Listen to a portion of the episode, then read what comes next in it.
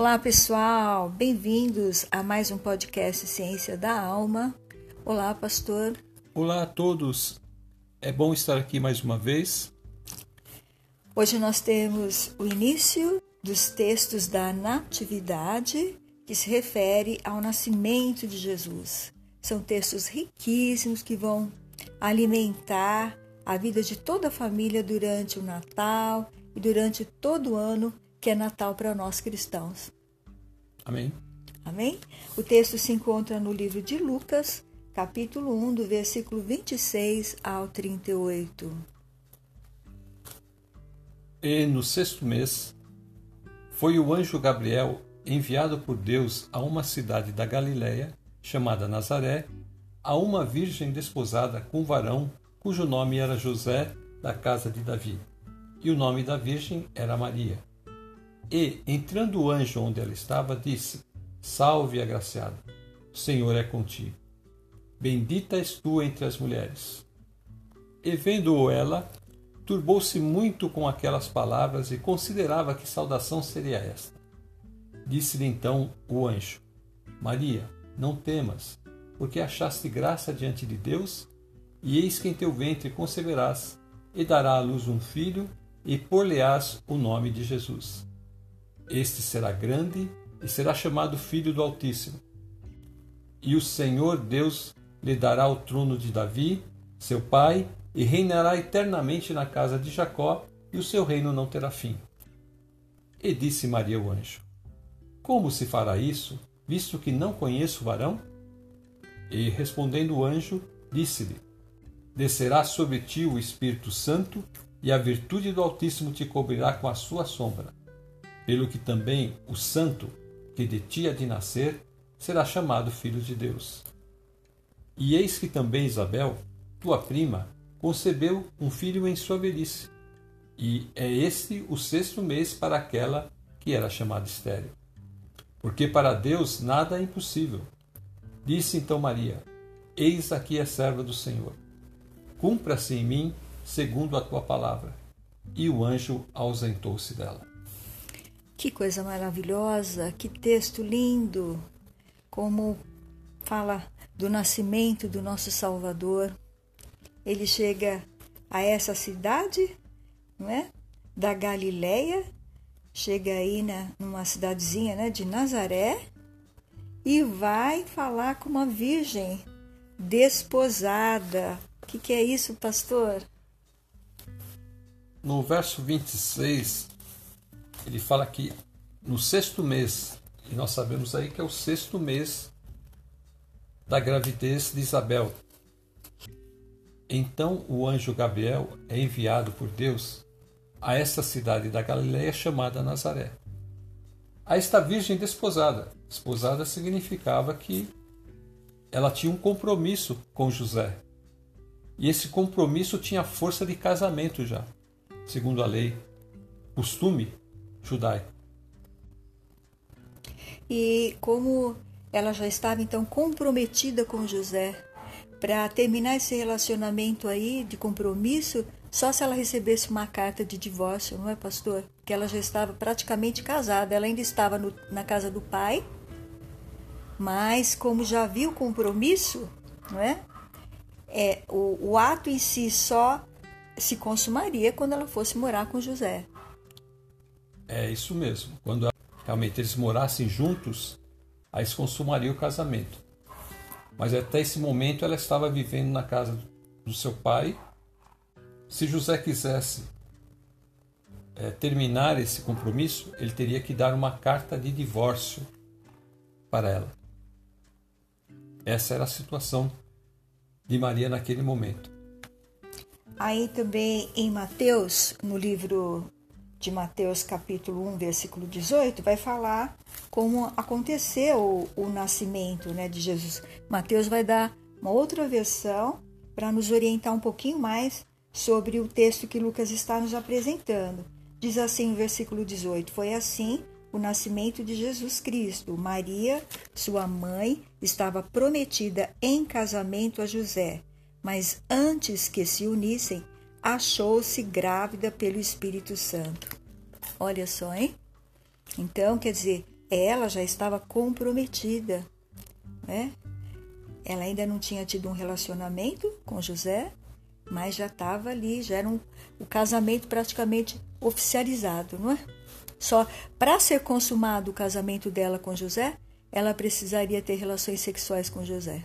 E Mateus não deixa dúvida nenhuma, Lucas pesquisou está correto, porque Mateus aí no, no capítulo 1, no versículo 18, ele fala antes que se unissem, né? Quer dizer, então eles não tinham ainda tido nenhum encontro.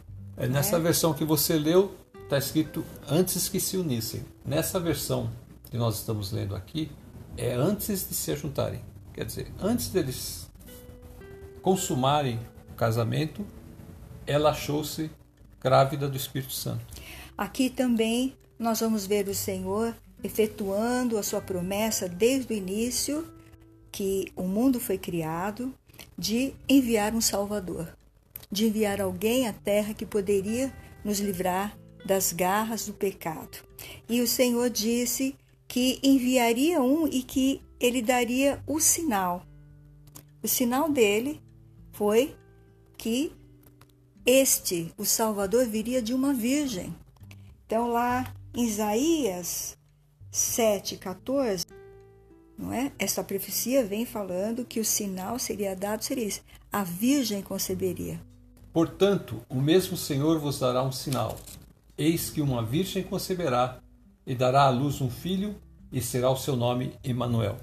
Aqui o que o Senhor está nos falando, que é ele quem vai cumprir a promessa, porque já tinha a promessa que ele tinha feito para Isaías, e ele também faz uma outra promessa lá em Gênesis 3,15, quando a serpente entra e faz Eva pecar.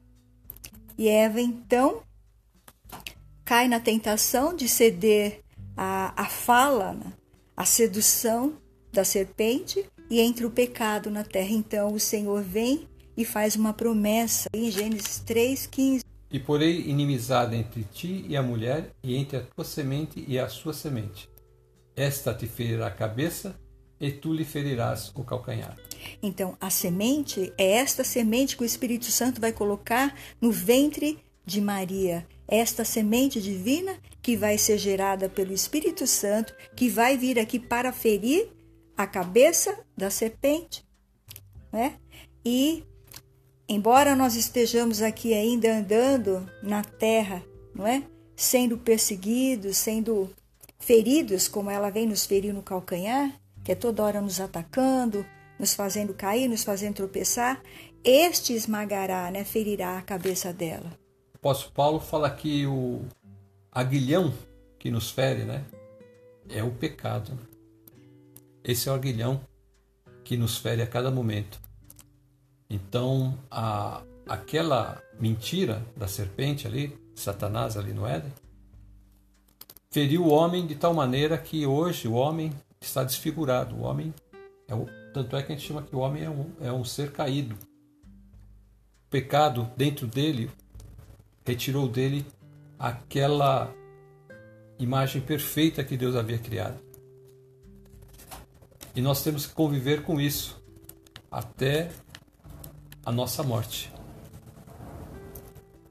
Sim. E agora então, esta semente, né, da mulher e a semente da serpente, que é a semente do mal, né, elas seriam inimigas, porque a luz e a treva, né, a escuridão. E agora então o Senhor vem trazer a luz à terra. Até então, ele está aí só na promessa em Gênesis 3,15. Agora o Senhor então faz vir a realidade no ventre de Maria. Que glória, hein? Glória a Deus. Aleluia. Cumprimento dessa profecia está acontecendo agora ali na cidade de Nazaré, quando aquele anjo chega a Maria e lhe dá essa notícia. E quando ela recebe a notícia, ela turbou-se, ela ficou com receio, não sabendo que aquelas palavras que aquele, que aquele anjo, que aquele ser angélico estava dizendo a ela. E no seu coração diz que ela começou a a tentar entender aquilo que o anjo falava, aquilo que o anjo estava dizendo. Então o anjo vem e já acalma Maria, dizendo: Não temas, não temas, porque achaste graça diante de Deus. E aí ele conta o plano que Deus tem para ela. Glória a Deus. Que ela conceberá e dará à luz um filho, e o seu nome será Jesus. Sim. E essa, esse medo que ela teve, Zacarias também teve, porque Zacarias, né? O anjo de Deus também falou para ele: não temas. Lucas 1,13. No verso Lucas 1,13. Exatamente. Mas o anjo lhe disse: Zacarias, não temas, porque a tua oração foi ouvida. E Isabel, tua mulher, dará à luz um filho, e lhe porás o nome de João. Da mesma forma, Maria também está com medo. Maria está assustada, porque primeiro que ela vê essa figura gloriosa de um anjo. E ele fala com ela, não é? Aí no versículo que você acabou de ler, pastor, o anjo fala. É o verso 30. Ele diz para ela: Maria, não temas, porque achaste graça diante de Deus. E aí vê, vê o anjo. É. Ela vê o anjo, mas o que turbou o coração dela foi as palavras que ele disse. É. Porque ela não entendeu. Uhum. E quando a pessoa não entende alguma coisa, ela fica com medo, preocupada. Com o que será aquilo? Ela se preocupou com aquilo que o anjo falou com ela. E ele chamou ela de agraciada, foi isso? No 28? Ela chama agraciada. É. Então é aquela cheia de graça. Deus colocou a sua graça, o seu presente divino no ventre dela. E hoje também o Senhor nos presenteia com a sua graça da salvação, não é? Que é um ato divino. Tudo que é relacionado com a salvação de Deus é, são todos atos divinos. Interessante é que ela, ela tem que se encaixar exatamente no molde que Deus fala ali através do seu profeta Isaías, porque como Deus está cumprindo a sua estratégia, como você é, falou no episódio passado, a estratégia de Deus está transcorrendo desde lá da criação, da queda, da criação e da queda até esse momento. Vem se cumprindo pelos profetas. Ele disse que ela era agraciada, não é? E ela era virgem, ela precisava ser virgem, ela não podia ter tido contato nenhum com outro homem, porque ela ia trazer a semente do Deus vivo. Se ela tivesse tido relação com José, ela já está descartada, porque da semente, como nós dissemos, é, Zacarias e Isabel tiveram relações sexuais, então a semente deles estava em João, a semente do pecado. Mesmo João sendo cheio do Espírito, né, desde o ventre da mãe, desde o seu nascimento. Aqui nesse caso, Maria é agraciada porque ela foi escolhida para cumprir a profecia que Deus já tinha dito, que este seria o sinal, algo impossível. Nunca havia acontecido isso antes, não é? Então, aqui Deus vem escolher exatamente esta moça temente a Deus, nós vamos vê-la depois, ela falando com, é, com Isabel, sua prima, nós depois vamos ouvi-la em seu cântico, nós vamos ver que há no coração desta moça temor a Deus, fé no Deus vivo.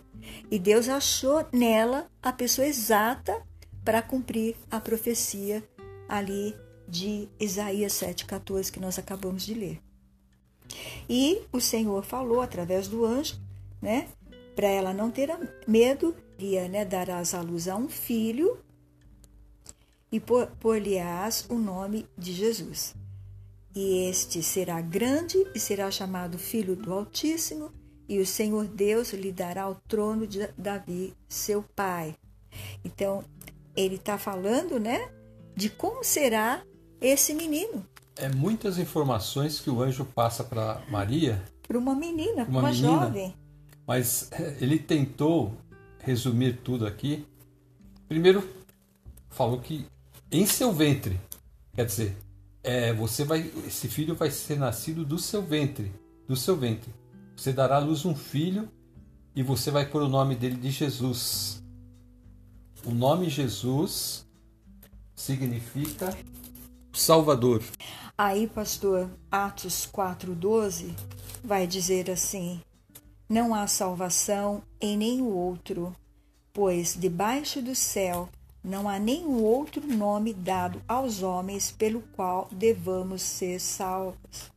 Então, Jesus é o único nome pelo qual nós devemos ser salvos. E ainda no capítulo aqui de Atos 13, tudo isso referente a esse versículo, Atos 13, versículo 22 e 23, diz assim: Encontrei Davi, filho de Jessé, homem segundo o meu coração. Ele fará tudo o que for da minha vontade. Da descendência desse homem, Deus trouxe a Israel o Salvador Jesus, como prometeu. Então, aqui nesses dois versículos, nós estamos vendo aqui Atos, capítulo 4, versículo 12, e Atos 13, versículo 22 e 23, ou seja, o próprio Lucas, que escreveu esse livro, também escreve o livro de, é, de Atos, ele vai estar nos dando essa explicação, inspirado pelo Espírito.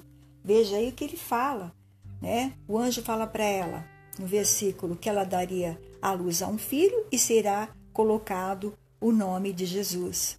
E então, aqui o próprio Lucas vai explicar em Atos 4 que não há nenhum outro nome fora de Jesus, porque Jesus é o único Salvador. Porque Davi também era temente a Deus.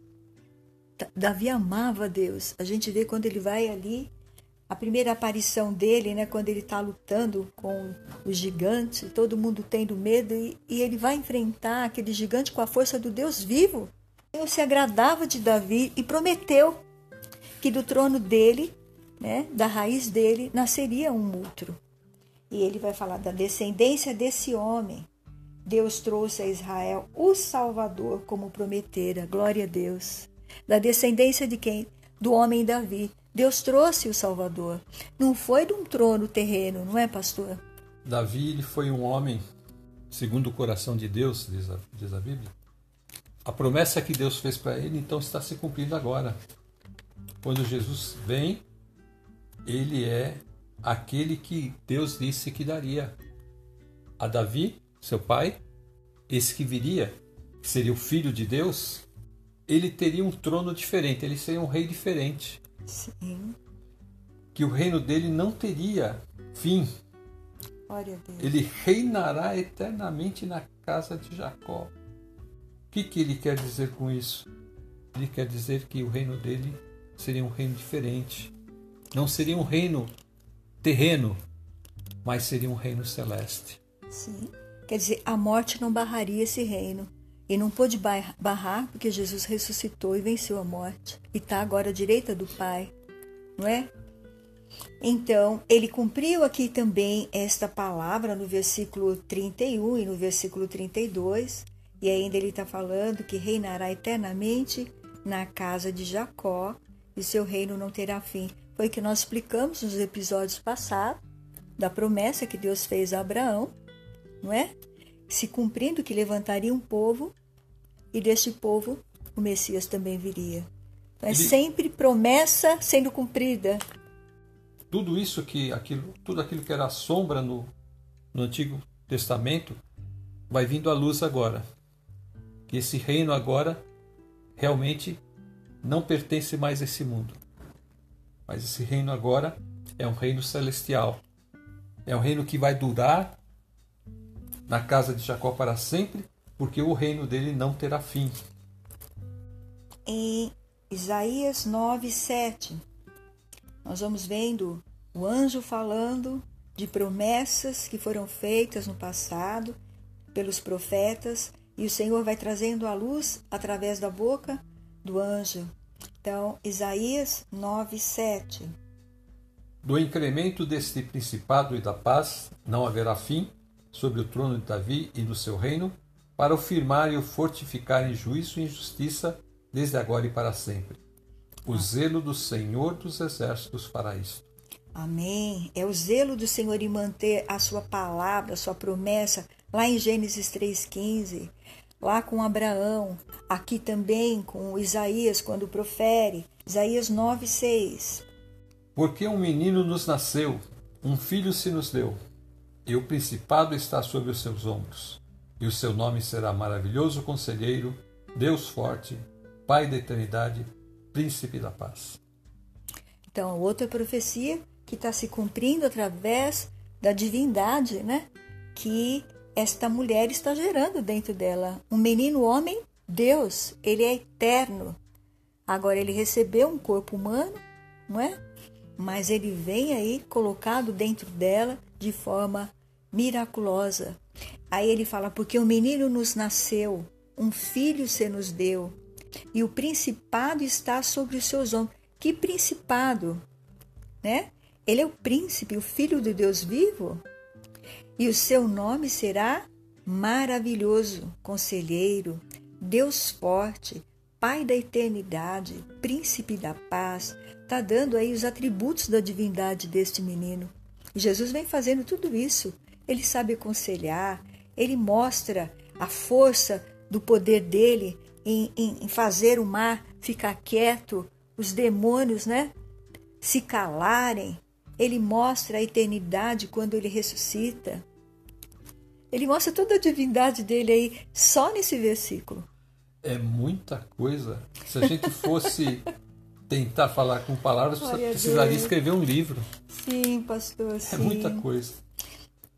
E aí então, ainda de, dentro desse versículo 32 que o anjo está referindo, o versículo 33, nós vamos para Daniel 2, que ali também o Senhor vai estar nos revelando outra coisa.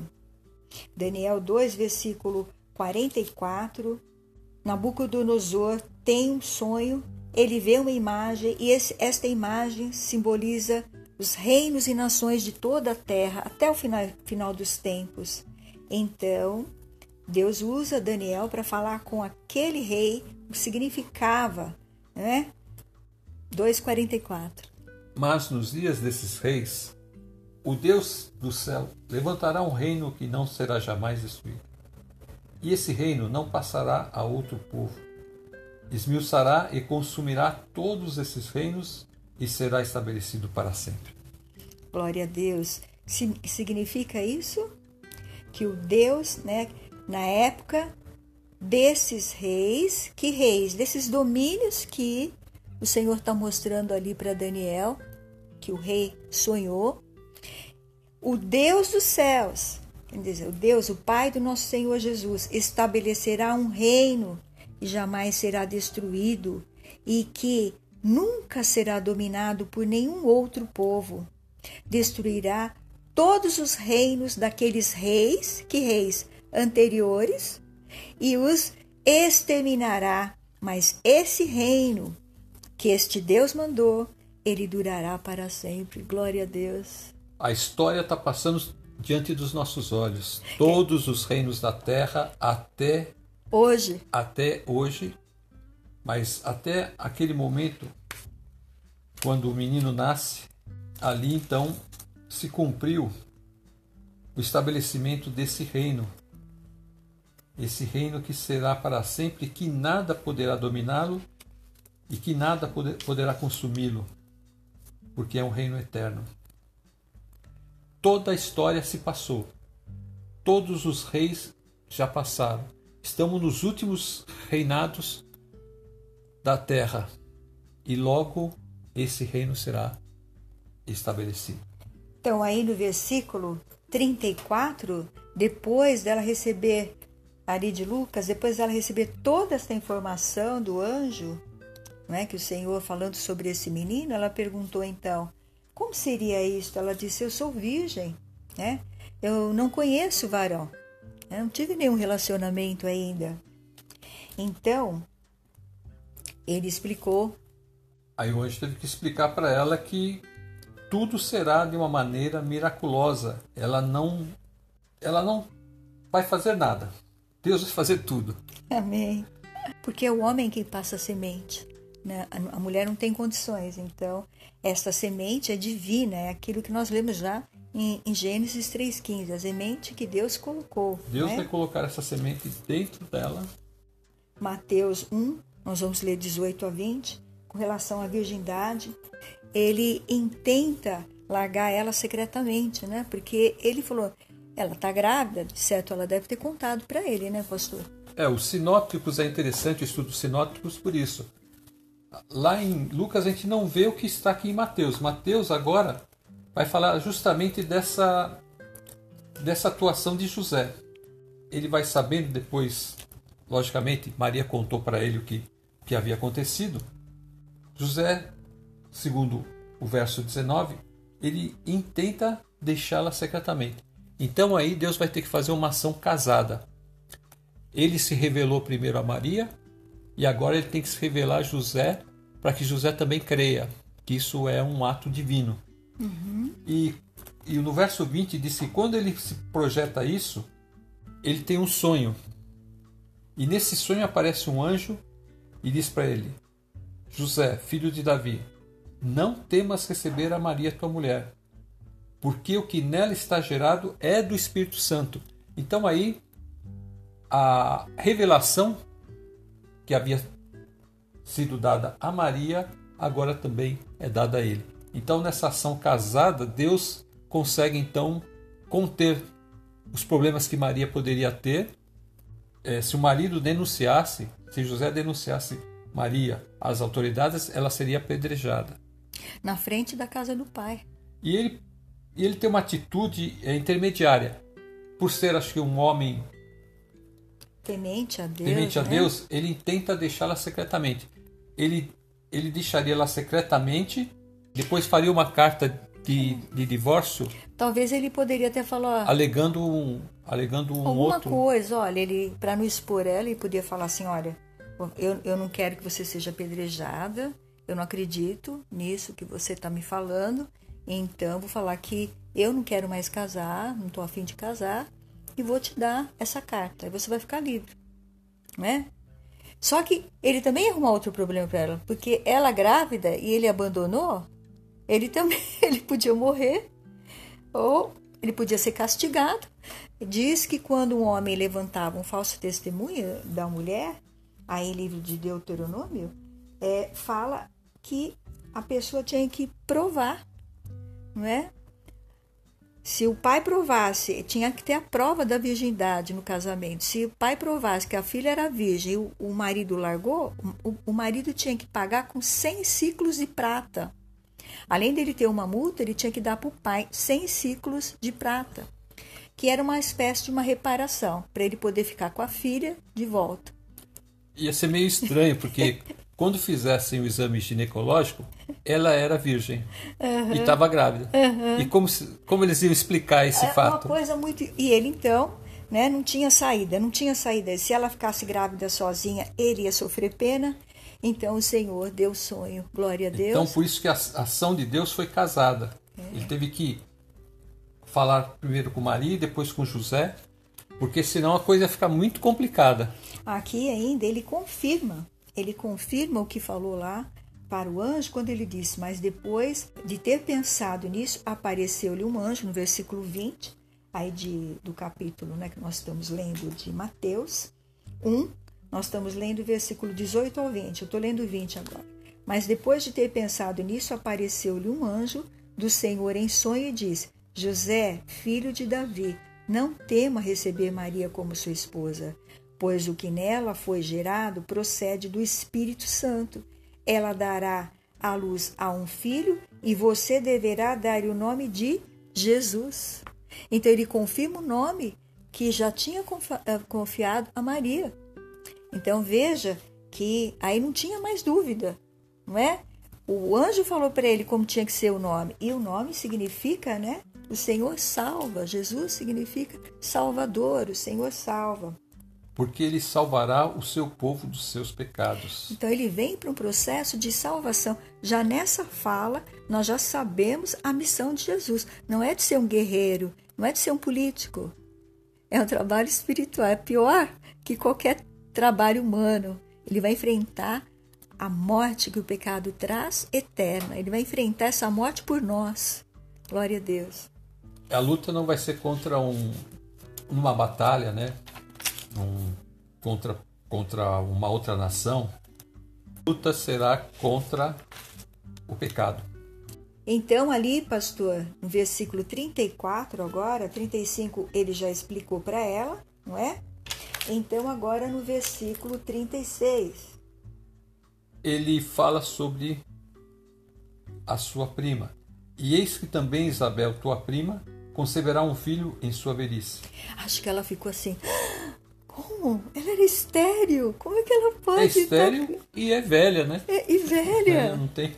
Como, o anjo deu essa informação para ela, gloriosa. Ela, ela deve ter ficado numa felicidade de saber que esse era o, o, o que o sonho que a prima mais desejava e que Deus estava realizando na velhice. Quando o anjo deu essa informação para ela, ela ficou assim, deve ter ficado extasiada.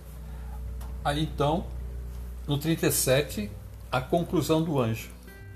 Porque para Deus nada é impossível. Nós já falamos no, no episódio passado, né? Que do, o fato de. Dois fatos.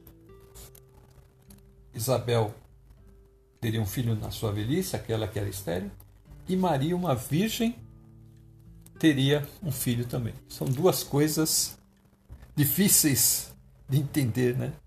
Então, por quê? Humanamente falando, é difícil entender. Mas aqui tem a resposta, porque para Deus nada é impossível. Glória a Deus, que lindo, né? Então o Senhor está revelando para ela que assim como não foi impossível para Isabel, também não seria impossível para ela. Isso aí para Deus não era nada. O Criador pode tudo, não é? Aquele que criou os céus, a terra e tudo que nele há, os animais, tudo, o homem, tudo. Tudo, tudo pra, está. Para Deus fazer um, dois bebês nascerem. Colossenses capítulo 1, versículo 15 a 20. Aquele que pode tudo, nada é impossível. O qual é a imagem do Deus invisível, o primogênito de toda a criação, porque nele foram criadas todas as coisas que há nos céus e na terra, visíveis e invisíveis, sejam tronos, sejam dominações, sejam principados, sejam potestades. Tudo foi criado por ele e para ele. Glória a Deus. E ele é antes de todas as coisas, e todas as coisas subsistem por ele. E ele é a cabeça do corpo da igreja. É o princípio e o primogênito dentre os mortos para que em tudo tenha a preeminência, porque foi do agrado do Pai que toda a plenitude nele habitasse. Amém. E que, havendo por ele feito a paz pelo sangue da sua cruz, por meio dele reconciliasse consigo mesmo todas as coisas, tanto as que estão na terra como as que estão nos céus. Amém. Glória a Deus. Então aí nós estamos vendo o que o Senhor fez. Impossível está chegando a, a nossa terra no ventre de Maria para determinar que todas as coisas subsistem por ele e para ele. Tudo, tudo, tudo que há no céu, na terra, as coisas visíveis e invisíveis, sejam tronos, dominações, sejam principados, potestades, tudo foi criado por ele e para ele. Por quem? Por Cristo. Foi criado por ele e para ele. Então, ele é antes de todas as coisas e tudo vai subsistir por ele. Glória a Deus.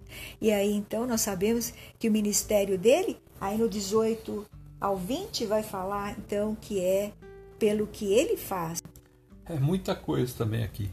É tantas coisas aqui que eu vejo. Glória a Deus. Que falar assim em palavras assim pequenos, pequenos uma frase seria difícil, que é muitas coisas. Mas uma coisa a gente pode ter certeza: Cristo Jesus é tudo para nós e para todos. Nunca mais haverá alguém como ele. Então, agora no versículo 38, disse então Maria: Eis aqui a serva do Senhor. Cumpra-se em mim segundo a tua palavra. E o anjo ausentou-se dela. Glória a Deus. Então já não há mais o que falar. Maria já tinha crido, porque assim que o anjo apareceu a ela, ela já começou né, a ouvir tudo aquilo e, e o Espírito começou a mexer dentro dela. E ela então, quando soube que a sua prima também estava grávida, foi o ápice, né? Eu foi fico... o ápice da glória de Deus dentro dela. Eu fico imaginando A cena O maravilhosa. minuto, o minuto depois que o anjo se ausenta. O que, que ela ficou ali, sentadinha, pensando, orando, falando: Senhor, tudo isso vai acontecer com a tua serva. Me prepara. Talvez ela tenha orado para que Deus desse a ela forças para que tudo aquilo. E, e era muita coisa para ela pensar ali naquele momento, né? Mas ela, a atitude dela foi uma atitude firme, apesar de ser uma jovem. Eis aqui a serva do Senhor. Cumpra-se em mim segundo a tua palavra. Então, esses são os momentos da natividade, do nascimento, da glória. E o Senhor revela, lá do alto dos céus, traz o seu anjo e, através do Espírito Santo, faz Maria entender tudo. Ela entende tudo. Ela entende tudo. Ela estava com medo, mas ela entende tudo. Porque a palavra que ela fala, cumpra-se em mim, segundo a tua palavra. E ela diz uma coisa maravilhosa: Eis aqui a serva do Senhor, glória a Deus. É uma serva, ela está ali no lugar de serva para servir ao Senhor. O Deus vivo que vem trazer o filho dele no ventre dela, para que ela fosse a mãe dele, educasse ele com os princípios de Deus, ensinasse os valores de Deus, a educação, fazer esse menino andar não é? no temor do Senhor. E ela o faz com muita diligência, com muita sabedoria, porque ela é uma mulher sábia, temente a Deus, glória a Deus. É um momento decisivo no plano de Deus. E Deus entrega a Maria, essa jovem, esse encargo. E ela não foge da responsabilidade. Eis aqui a serva do Senhor. Glória a Deus. E aí então, este bebezinho que ela traz no seu ventre, ele veio para estabelecer a paz pelo seu sangue que vai ser derramado na cruz. Então Jesus vai chegar para fazer a nossa reconciliação com Deus. O caminho vai estar aberto. O caminho do céu se abriu até o ventre de Maria. E agora o caminho do céu está aberto para todos que querem a graça de Deus, assim como Maria recebeu a graça do Salvador que entrou dentro dela, habitou ali no seu ventre e veio fazer a obra do Pai. Ela também precisou de salvação, como nós precisamos. E agora nós precisamos seguir esse caminho, esse caminho que vamos até a presença do Pai. Amém? Amém.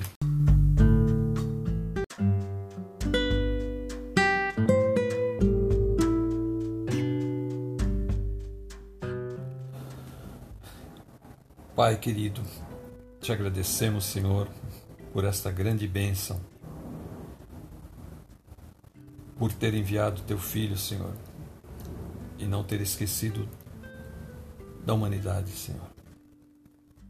E abrindo esse novo e vivo caminho, o Senhor nos deu a saída para podermos, então, Senhor,